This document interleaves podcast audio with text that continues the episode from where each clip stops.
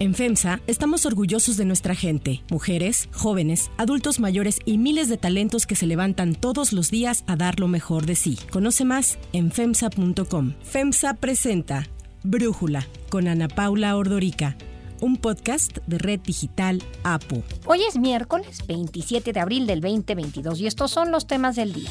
Al señalar una reducción sostenida en los últimos tres meses en los principales indicadores, el gobierno federal declara el fin de la pandemia por COVID.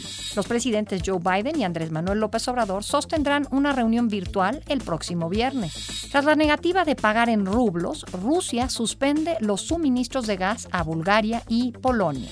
Pero antes vamos con el tema de profundidad. Se va a poner en marcha un programa para enfrentar la inflación. Una empresa pública no tiene como objetivo, como propósito, el lucro, sino el bienestar del pueblo. Ante el aumento de la inflación en México, el presidente Andrés Manuel López Obrador informó desde finales de marzo que no descartaba aplicar un control de precios para, según él, reducir la inflación y beneficiar a los que menos tienen. La inflación llegó a casi 8% la primera quincena de abril. Las frutas y verduras han aumentado en su precio anualmente un 18%, los cereales, pan y tortillas 13% y carnes casi un 14%.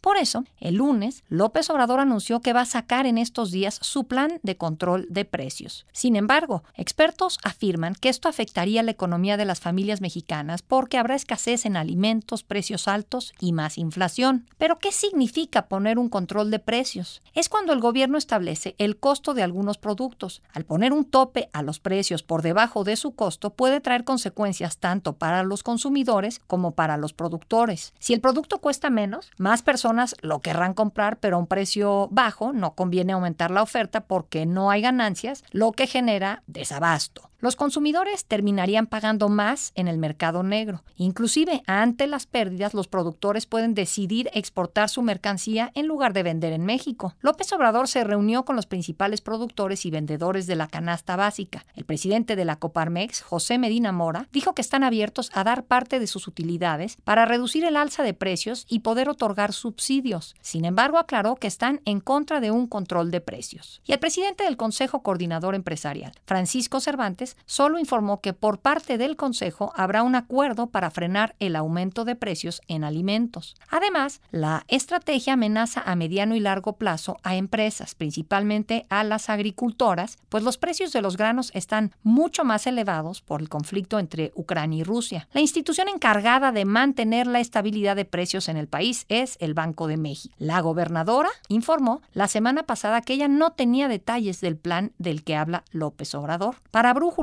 José Yuste, periodista especialista en temas económicos, nos habla sobre la estrategia que se quiere implementar para frenar la inflación. El gobierno trata de frenar la inflación y no lo culpamos, es la peor inflación que hemos tenido en 21 años. Sin embargo, la medicina que trata de hacer el gobierno puede ser la equivocada. Habrá que tener cuidado. ¿Cuál es? Control de precios por un lado y el control de precios sabemos no funciona bien. Imagínese si a usted le sale algo en 9 pesos y quiere que lo dé en 7 pesos, pues no le va a funcionar. Desde luego esto manda la señal equivocada. ¿Cuál es el tema aquí? Vamos a ver que realmente hubiera más competencia, que hubiera más productividad, que se metieran a las cadenas productivas para ver dónde están los problemas, sobre todo en el sector agropecuario. Bueno, pues ahí tendrían que verse en cuestiones de la propia producción, pero no en control de precios. Vamos a ver qué es lo que se anuncia. Se habla de 25 productos, se hablan de precios máximos. Habrá que esperar, pero cuidado con la medicina. Pero la estrategia de control de precios no es nueva en México. Fue impulsada entre los años 70 y 80 en los de Luis Echeverría, José López Portillo y Miguel de la Madrid. Con Echeverría se implementó un control de precios a 400 mil productos. López Portillo implementó el Plan Nacional de Desarrollo en donde el comercio interno tuvo su principal atención. Con Azupo fue de las principales instituciones para lograr mantener los precios de la canasta básica. Por su parte, el presidente de la Madrid implementó el Pacto Solidaridad Económica, un plan para frenar la inflación en donde se pactó con los productores y comerciantes la reducción de precios. En los tres casos, los resultados fueron opuestos a los deseados. La inflación aumentó, hubo escasez y los productos de la canasta básica estaban a precios mucho más altos. Esta situación acabó en crisis económica cada vez. Por ello, varios expertos han alertado al presidente que un plan de control de precios va a perjudicar la economía del país. El análisis.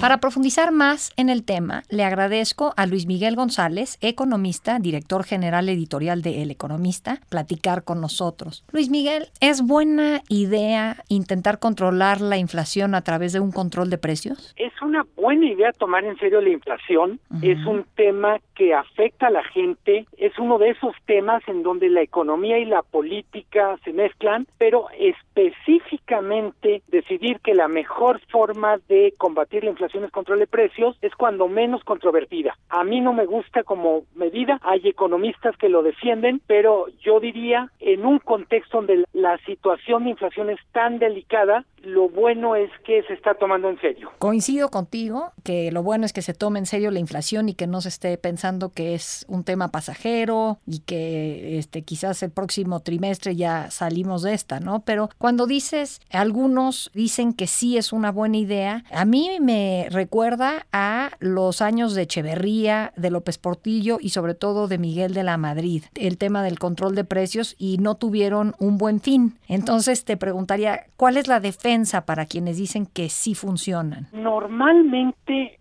se dice el control de precios puede ser una buena idea siempre y cuando sea una medida transitoria, cuando digo transitoria es que dure poco tiempo y como una medida de shock en un contexto. Los argumentos en contra, también vale la pena enlistarlos, tienen que ver con que en algunos casos vamos a tener porque ya lo hemos visto con la experiencia, un precio oficial y un precio real.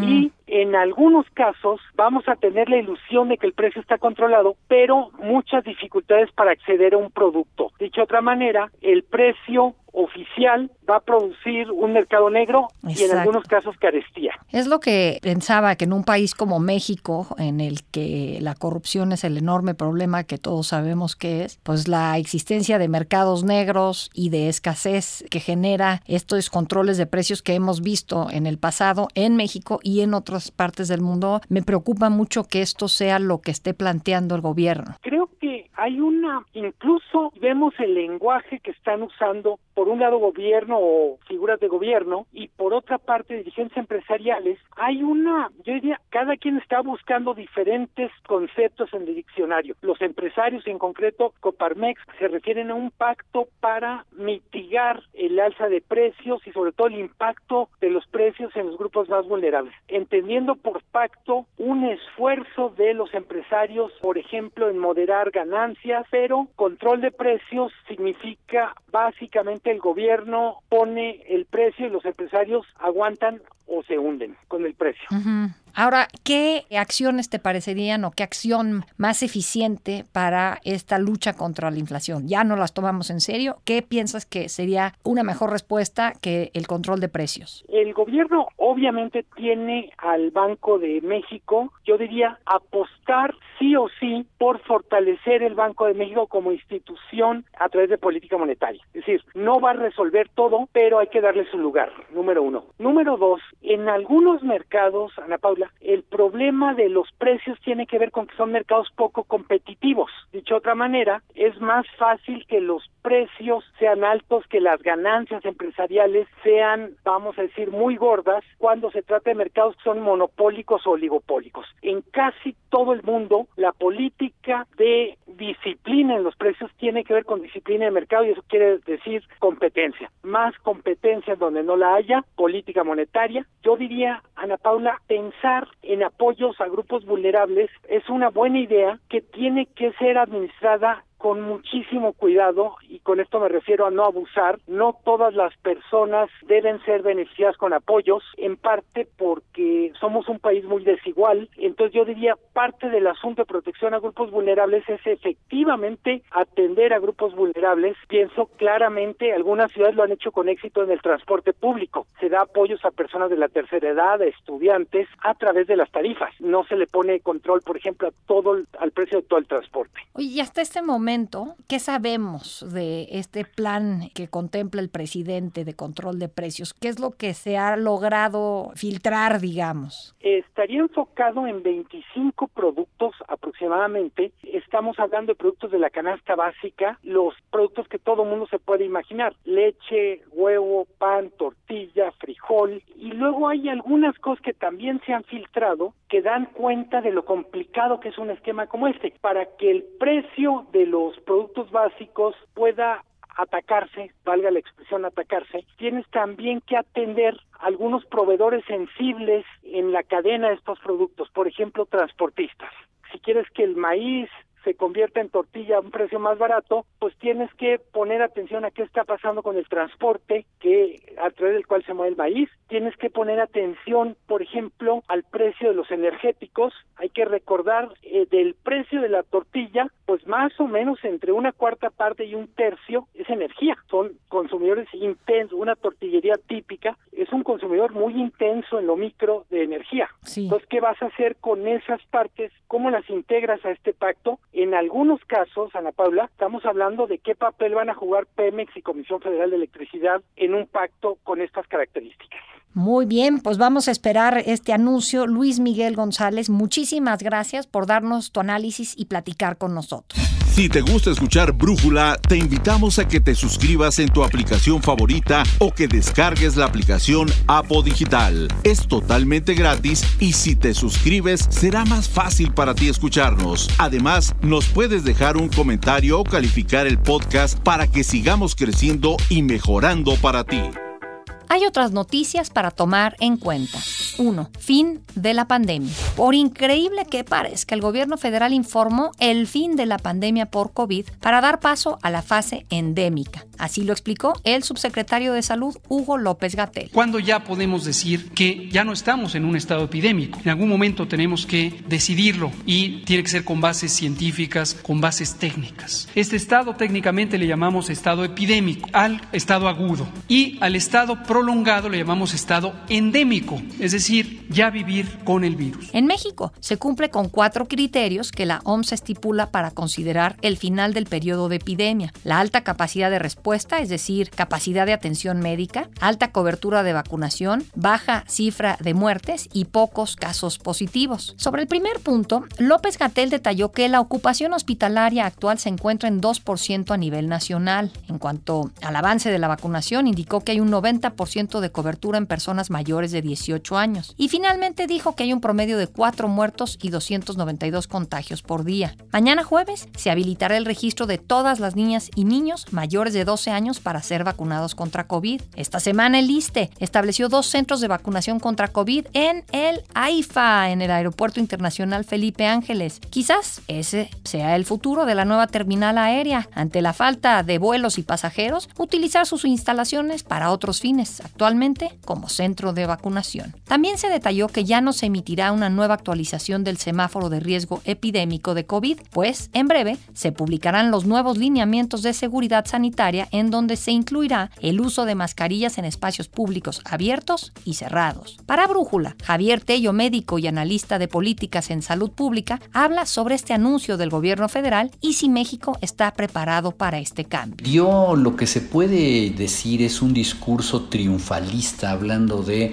el fin de la pandemia y bautizándola ahora como una endemia. Esto si bien puede ser objeto de una terminología epidemiológica, deja ver también muchos pendientes de los que evidentemente ya el gobierno prefiere dar, no un carpetazo, pero por lo menos quiere darle la vuelta al lado. Por ejemplo, el hablar de quitar el color rojo en los semáforos y decir que nunca se ha obligado el uso del cubrebocas no necesariamente habla del fin de la pandemia, sencillamente es una decisión de lo que ellos han querido tomar en este momento. Creo que el análisis que hace Hugo López Gatel deja mucho que desear en muchos sentidos y me explico. Primero que nada, él hizo una comparación sobre la mortalidad de México diciendo que estábamos en el vigésimo octavo lugar entre 30 países cuando ciertamente sabemos que las 330 mil y tantas muertes que tiene documentadas ahí son exclusivamente de los pacientes que sabemos que murieron por COVID, pero no de los pacientes que nunca se les logró probar que tuvieran COVID. ¿Por qué? Precisamente por una falta de pruebas al respecto. No contamos entonces con las cifras reales. Además, no nos dice qué sigue. No tenemos en México un plan para seguimiento del COVID largo y sus comorbilidades, pero no lo tenemos fundamentalmente porque tampoco sabemos cuántos pacientes padecieron COVID realmente y cuántos ya están comenzando a padecer COVID largo. Tampoco tenemos un presupuesto asignado para ello, es decir, no hay un plan. Hoy en la mañana lo único que se dice es que quitamos la clasificación de una pandemia y la nombramos ahora como endemia.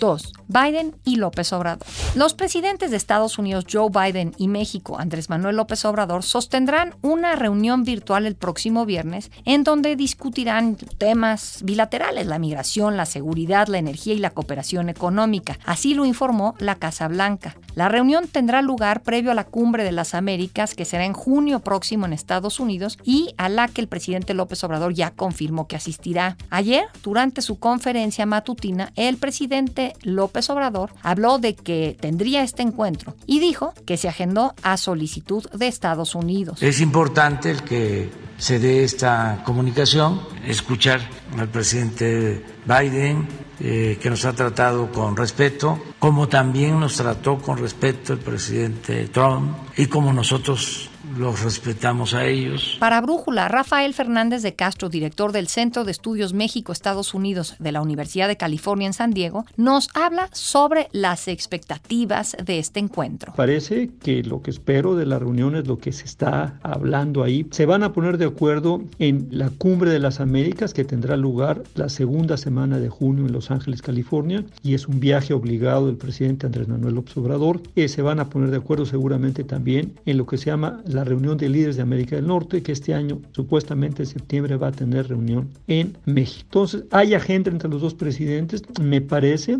que aprovecharán para hablar de los temas pues, más importantes del momento, como el tema de la energía, desde luego, como el tema de la puesta en escena del Tratado eh, eh, México, Estados Unidos, Canadá, el famoso TEMEC, digamos, lo que sigue del Telecán. Y me parece muy importante que también hablen del tema migración, del tema de la frontera. Es decir, hay muchos temas y bueno, aquí lo importante es que hay una nueva herramienta de trabajo. Para esto sirven las reuniones presidenciales, para traer, hay que llevar los temas bien cocinados, se ponen a trabajar las burocracias y entonces esperemos que esta reunión sirva justamente para la Cancillería, para que la Presidencia de la República, para que la Secretaría de Economía se pongan de acuerdo en qué temas traen a Los Ángeles a la Cumbre de las Américas y qué temas les va a interesar justamente priorizar en la reunión de líderes de América del Norte. Yo celebro que se reúnan los presidentes porque eso es lo normal en la relación México-Estados Unidos o ha sido lo normal en épocas post-Telecán, es decir, desde finales de los 90 hasta ahora. Muchas reuniones presidenciales y no pocas reuniones presidenciales. Me parece que las reuniones sirven para eso, para avanzar y también para cuando no estás de acuerdo, pues que de alguna manera se entiendan las diferencias entre los líderes. 3. Rusia.